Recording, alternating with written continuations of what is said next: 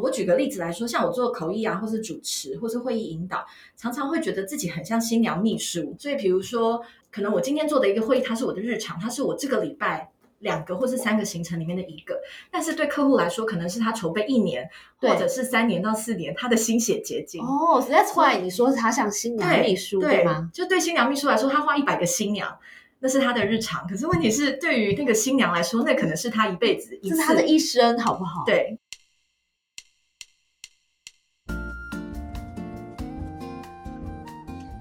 Hello，欢迎收听台版米兰达的《只感可废》，我是主持人 Shannon，用一杯咖啡的时间来聊聊职场和人生。随着世界越来越扁平，国际间的交流也越来越频繁，专业的口译工作者在职场的重要性也越来越高了。今天我们很高兴邀请到拥有超过十年、近千场会议口译与主持经验，曾经协助现任及前任正副总统、现市首长、诺贝尔奖得主、财新五百大企业、国内上市贵公司高层等进行国际沟通的神级国际口译权威黄志杰 Grace 老师，来一起喝杯咖啡，分享他的口译人生。Hello，大家好！我今天超高兴，请到集美丽、智慧、气质于一身的神级口译老师 Grace，耶！Hello，大家好。对，那我非常高兴请到你，因为我们是在这个活动的场合认识，之前是请 Grace 帮忙这个口译的部分。那我当时我就在台下仰望着你，我就觉得哇，怎么有这么美丽的，然后又这么专业的老师呢？所以我就想说，有朝一日我一定要那个跟你深度的聊一聊。惠子，你先自我介绍一下，虽然你跟大家打招呼了，但是你先跟大家多。share 一些关于你的讯息好了，好，谢谢 Shannon。怎么今天 podcast 一开始就觉得笑得合不拢嘴了？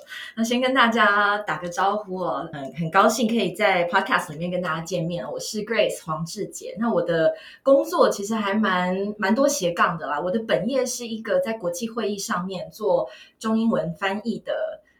口译员，那可是除了这个之外，我也在很多不同的国际场合里面做主持的工作。我同时也是一个会议的引导师，那呃，英文叫做 Meeting Facilitator。跟大家简单介绍一下什么是会议的口译员好了。其实我们就是在任何有跟外界或者是呃讲不同语言的人交流的时候，我们会协助沟通这个工作。所以在各种大大小小的国际会议，或者是比如说记者会啊、发表会，其实只要有。呃，外宾的场合就会常常常看到我们的身影。呃，举例来说，比如说，呃，我在工作的过程当中，假设台湾要去吸引外国的厂商来台湾投资，那可能在现场我们就会协助台湾的厂商把他们的产品或他们的服务介绍给国外可能的潜在客户或者是投资人，或者是比如说，呃，举例来讲。金马奖呢这几年，他们在颁奖典礼的幕后也都会有同步口译的服务。那这几年是我跟同事我们在金马奖颁奖典礼的幕后做中翻英的翻译，就让来台湾参加典礼的外国来宾也可以知道说典礼在做些什么事情。所以它可能是典礼，可能是会议，或者是比如说前几年 Tesla 来到台湾开旗舰店，那那个时候就是在星光三月这边举办一个开幕仪式，也是 Tesla 的主管。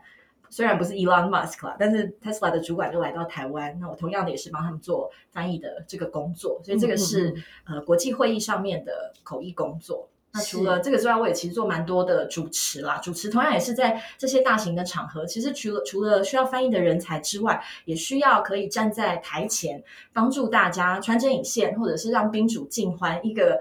呃，沟通的人才，所以我在主持的场合里面，大概就是做呃，也会做幕后口译的工作，但也会做幕前。主持的工作，比如说台湾，呃，从二零一四年开始就有一个奖项叫做唐奖。那唐奖大家会说它是东方的诺贝尔奖。比如说诺贝尔奖应该是十八世纪成立的嘛，就是要为了解决当时世界上面的问题，比如说呃世界和平嘛，就有诺贝尔和平奖，或者是医学有诺贝尔医学奖等等。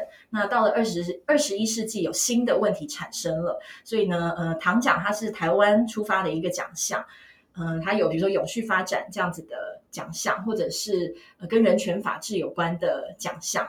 那我就是从二零一四年一直到现在，就都担任唐奖在国际颁奖典礼上面的主持人的工作。那除了这个之外，我还有一个另外一个斜杠身份，叫做会议引导师 （Meeting Facilitator）。那其实这个工作它有一点点结合结合口译还有主持的专业，因为会议引导师他其实就是帮助我自己的客户他们在开会的时候可以更有效率的聚焦讨论，然后可以导出最后这个。会议设定的目标，所以我最常做的事情就是我会协助我的美商的客户呢，他们在每一年大概在年初跟年终的时候，他们会开一个年度的策略会议，那我就会到公司里面去带领客户端的高阶主管，然后大家一起来讨论制定公司接下来半年到一年的。策略方向，那其实跟主持很像嘛，因为要控控制场面，但是又比主持更深入，因为我要很认真的聆听客户在说什么，这个就是口译在做的事情嘛，我们永远在听，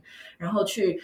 把大家的讨论如果歪掉了，或者是没有在点上，就要把大家拉回来。嗯，所以我做的工作很多时候是在听、同整，然后再做提问，这样子的一个过程。就是五你的五感要同步的发挥最大极致的作用，对不对？对对对，没错。我我觉得我的各种身份，口译的工作也好，主持的工作，或是会引导引导的工作也好，其实都是在发挥一心多用的这个特质。因为同时主持的时候要眼观四面，耳听八方嘛，你要知道说。现在正在发生什么事情？比如说我 Q 一个来宾上台，然后他突然消失了，我必须要赶快，这好恐怖，那怎么办？要赶快现场处理啊！所以就是主持人在这种情况之下，其实要熟悉那一个活动的人事、实地物就非常重要了。因为我要知道说啊，临时需要救场的时候，我有哪一些口袋的素材，我可以拿出来说嘛。特别是像这几呃这一年多来，台湾许多的国际会议都变成线上会议了。嗯，然后我大概上个礼拜吧，才做了一个主持工作。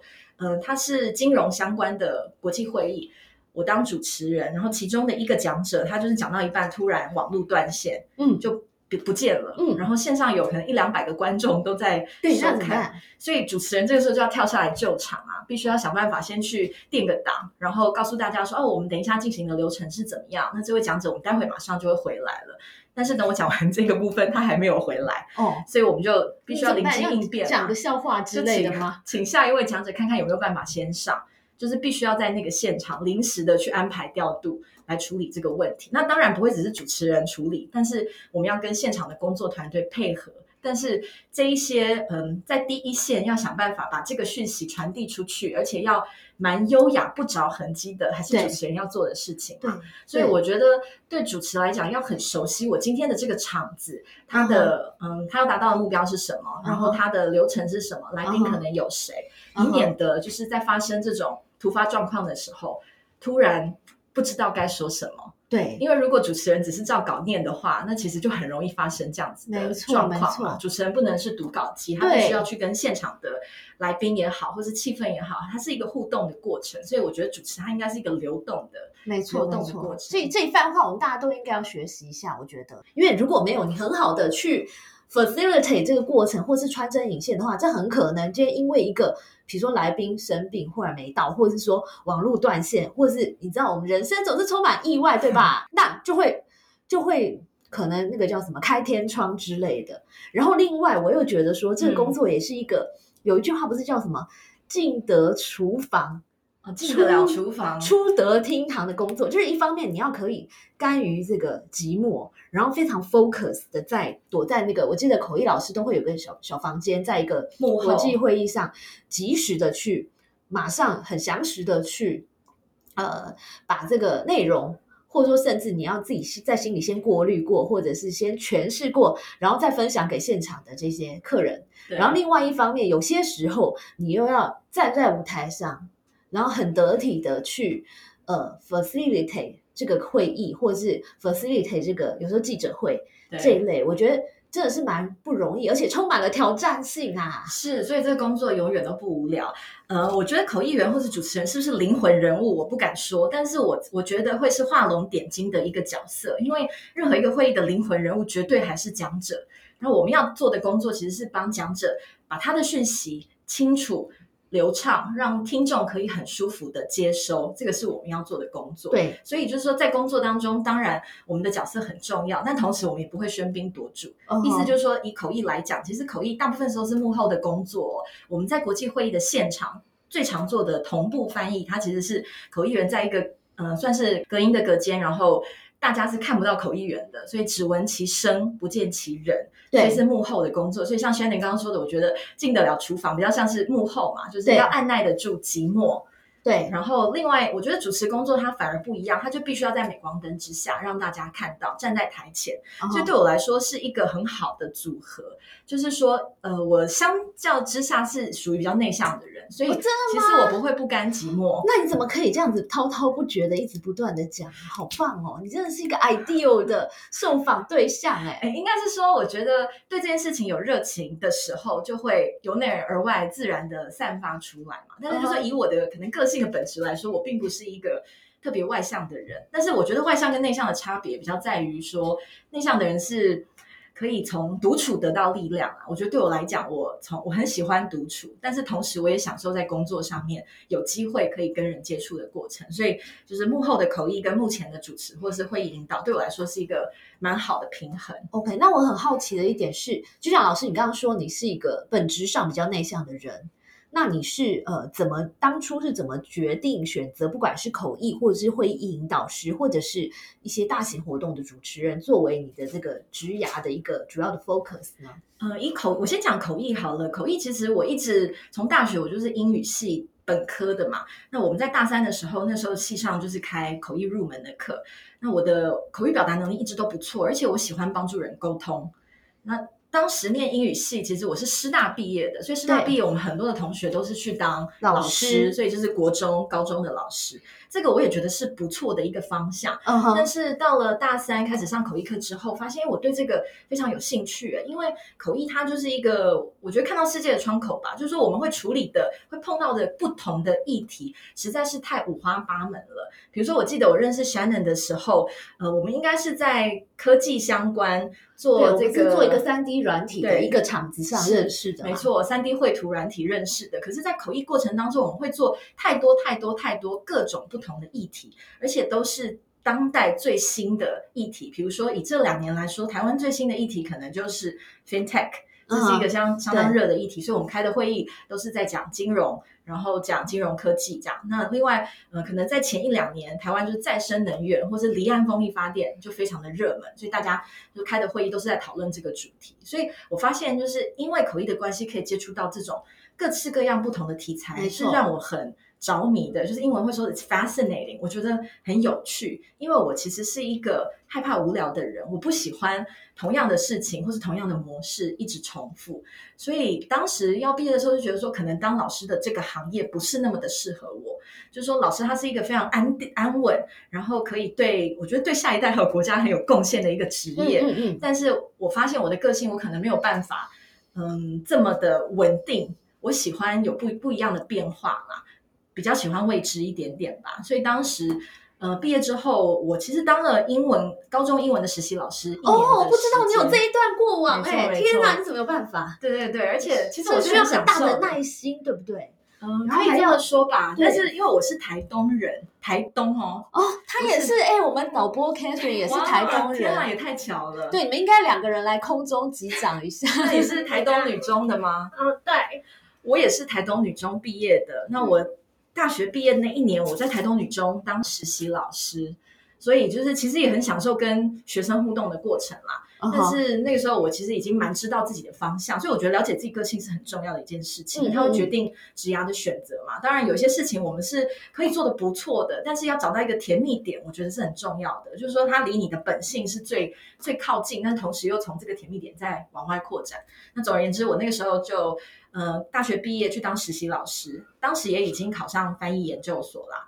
所以就当了实习老师玩一年，有有思考说，那要不要留下来做高中老师的工作？那个时候学校其实也蛮希望我留下来，因为那是我的母校嘛。嗯哼，那总而言之，我后来了解自己的个性之后，就北上啊，去念翻译研究所。然后一直到大概翻译研究所，嗯、快要毕业前吧，我就去。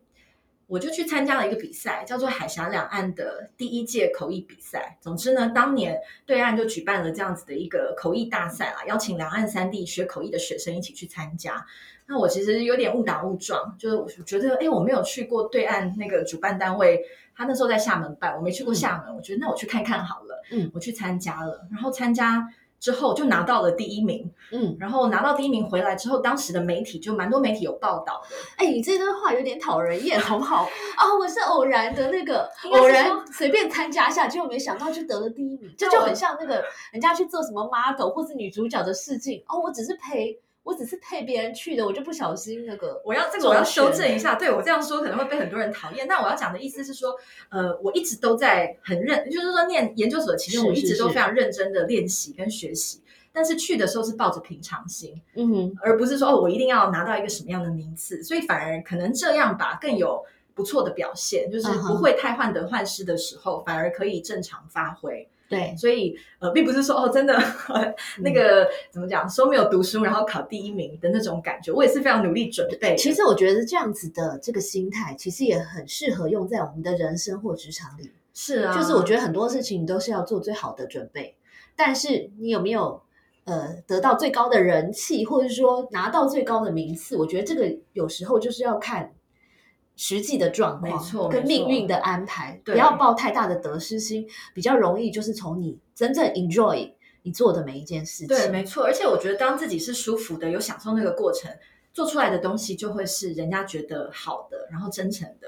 嗯，我举个例子来说，像我做口译啊，或是主持，或是会议引导，常常会觉得自己很像新娘秘书。为什么这样说呢？就是我一年可能做一百多场会议嘛。对。然后对我来说。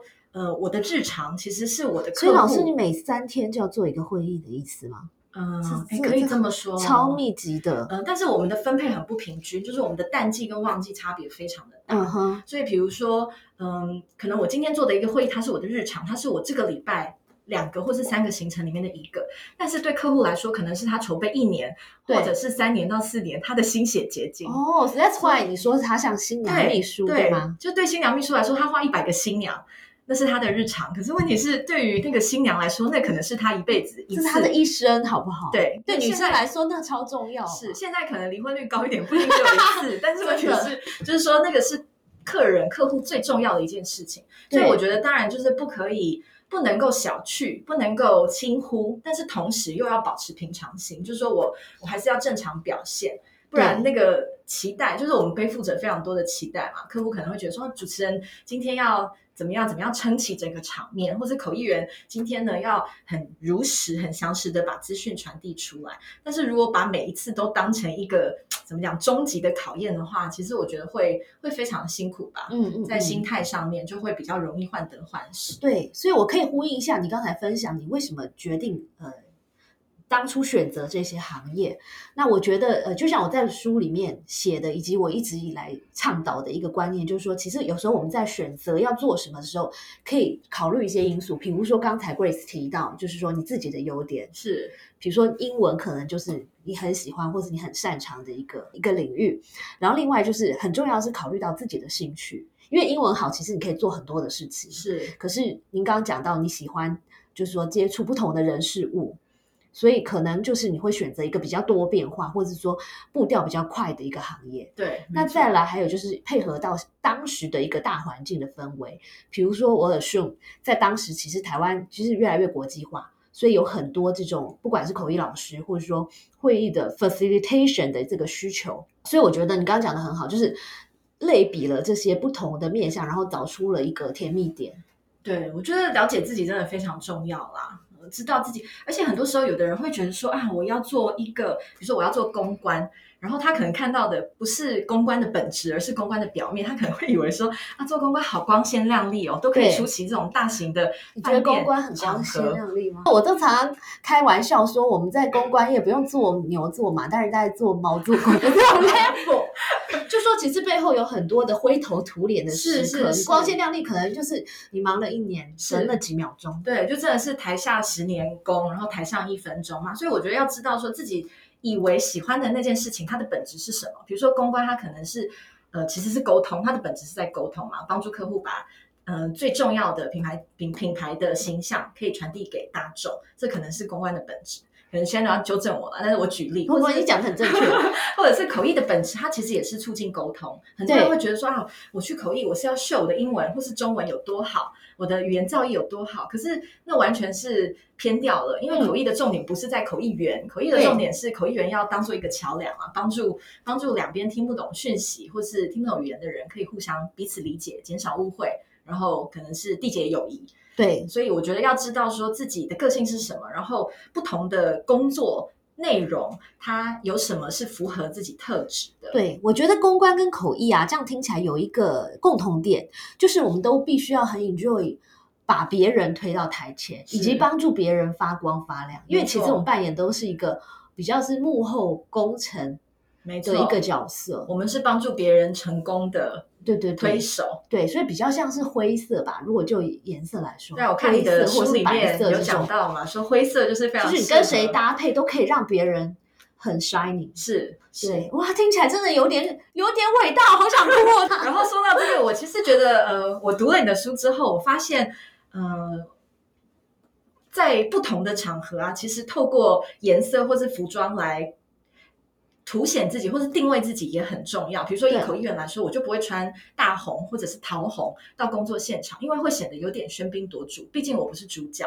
我是幕后。但是如果我是那一个会议，今天我是要开幕的主持人，或者他是一个发表会的主持人，我相对之下就要想要比较亮丽一点。对，所以我觉得这个也是我们其实，在沟通的时候很重要的一一件事情啦，就是说我会依照场合、对象还有受众的不同来调整我的表达方式。那其中当然除了说话之外，还有整体的视觉、整体的感觉的呈现。我觉得这也是包装还有沟通里面很重要的一环。没，错。所以我很好奇的是，在老师这么十几二十年的这个多年没有到二十年了，经验之。下，我们就四舍五入。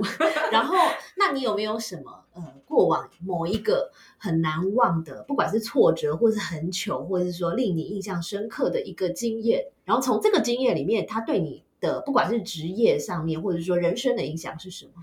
因为哈、我从我从事这个工作大概十几年的时间嘛，其实做过的会议，不管是口译主持、引导，加起来大概有一千多场，所以这个问题是个大灾问，不容易回答，因为每一场它都有不一样的。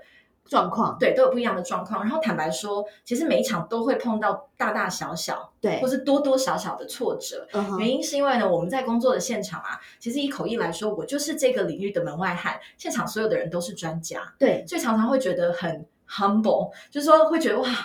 很谦卑啦，就是永远都有学不完的东西，所以，但是我觉得以挫折来讲，我讲一个比较近期的好了。嗯哼，其实像呃去年疫情刚刚开始的时候，我们口译界还有同行，其实是碰到非常大的挫折。嗯哼，为什么呢？因为我们的工作就是在国际会议上面服对务大家嘛。对然后在去年疫情刚刚开始的时候是完全停摆的，真的对很多的同行来说，他们的工作就是从原本可能排了是满档到到零。那所以这个大家当然当然冲击会非常大嘛。除了就是心理的冲击，其实实质的冲击也是非常非常大的。所以我觉得这个是一个呃，算是植牙的过程当中蛮。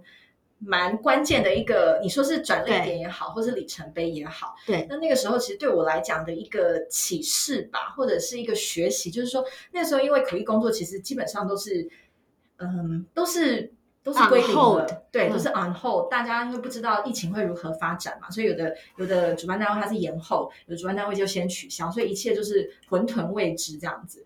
然后，但是我觉得在这种时候，因为人在最舒服的时候，你不会想要改变的，嗯，然后反而是在很不舒服的时候，你才会觉得说啊，我是不是应该要走出我的舒适圈？所以我就是在那个时候，呃，刚好也有也有邀约的机会了，就来邀请我做线上课程，把自己过去在国际会议还有国际沟通场合里面的一些经验集结起来，然后呢，把它录制成一一个线上课程。在网络上面做销售，那其实这个对我来说，我必须说，它是一个非常冲击的一件事情。因为口译的工作还有主持的工作，毕竟都还是配角，所以我很不习惯要自己上去当 speaker。嗯那个对我来说就是完全一个新的水域啦。嗯然后再来就是做线上课程，其实要不断的去某种程度要要自我行销嘛，要去让大家认识自己嘛。比如说要做行销宣传的影片，然后这些都是我以前做口译、做主持人的时候我不会做的事情。那在疫情之前，我也没有在经营社群媒体，因为我们其实，在学口译的过程当中都被告知你要低调。那确实哦，我们的工作场合也有一些是比较敏感的，是要签。NDA 要签这个保密协定，我们不会再特别说，就只能做，但是不能说的。所以突然做这样子一个你知道角色或是身份的转换，对我来说是一个很大的冲击跟调整。但是也因为有这样子一个挫折，其实做了之后就跨出去了，就是开始。要学习面对镜头，或是学习要在网络上要 put myself out there，就是英文里面是 put myself out there，就是让自己被其他人看见。对，那对我来说是一个很重要的转折。那你是怎么？你是怎么克服的？其实我觉得就是练习，就是不断的刻意练习，一直逼自己，对不对？嗯，我觉得。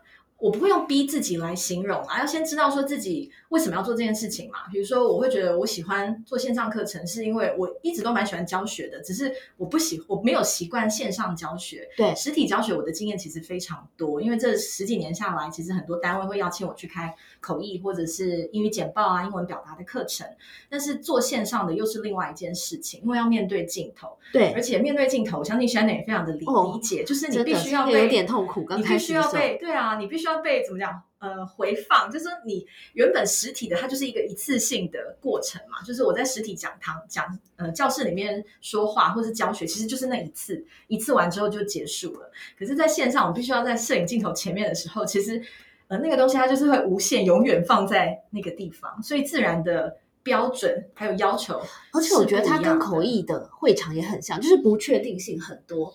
今天可能你你讲的，你真的在兴头上，然后今天一个忽然救护车经过，可能就要重录，或者说忽然机器出了问题，那哇，是完了，对不对？是，而且它的影响又是一个长远的，没错，所以就会想要把它做到。极致做到极致，所以像黄志杰真的是取对名字，你看极致对不对？然后杰这个字就是洁身自爱，所以你是一个对自己要求非常高的人，但是就是累死自己了。对他也是一个 control freak，我觉得，就是我对细节其实也是蛮蛮在乎的，所以会希望把它做到好。然后我那个时候拍线上课程呢。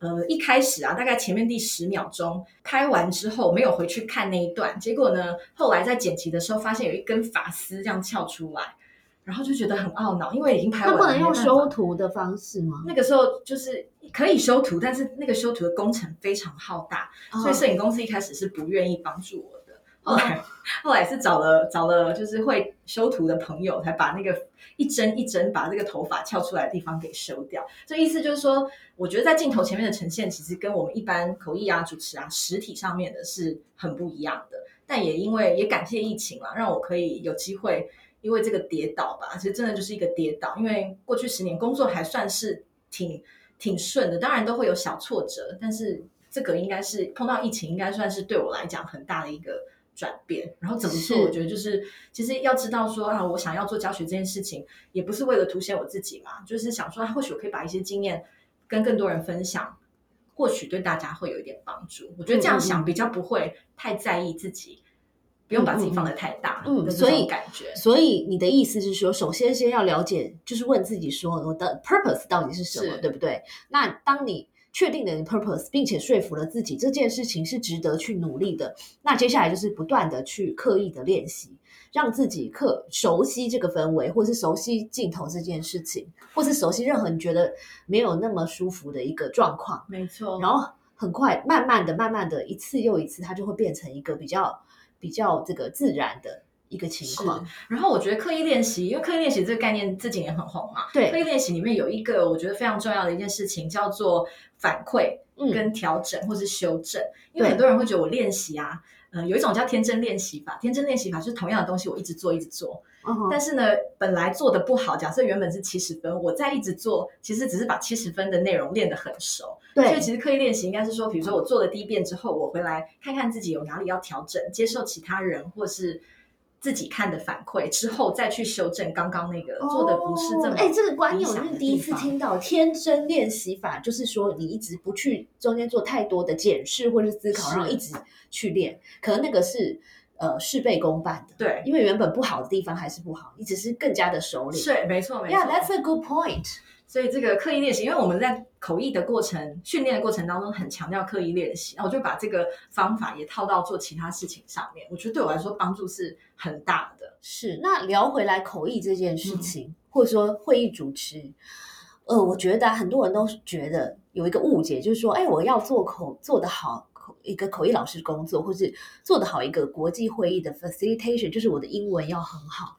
但是我这样子观察那么多年，这样下来，我发现真正的挑战是在于一个临场的反应，然后还有一个重点是察言观色，没错，很重要。对，那这个其实同样的，呃，察言观色呢，在我们职场上也同样的重要。对，那所以是不是可以请老师跟我们分享一下，你是怎么，你这方面有没有什么样的 tips？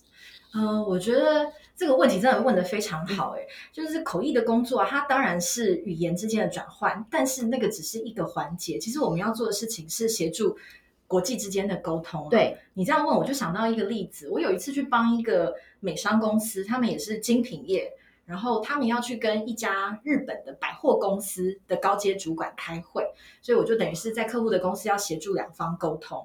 然后呢，这个美商公司的主管他对日本文化可能不是太了解，所以呢，他跟这个日本主管讲完了，就是日本主管要离开了。那一般来说，以我们台湾文化或是对日本文化了解，我们一定是起身要送客嘛。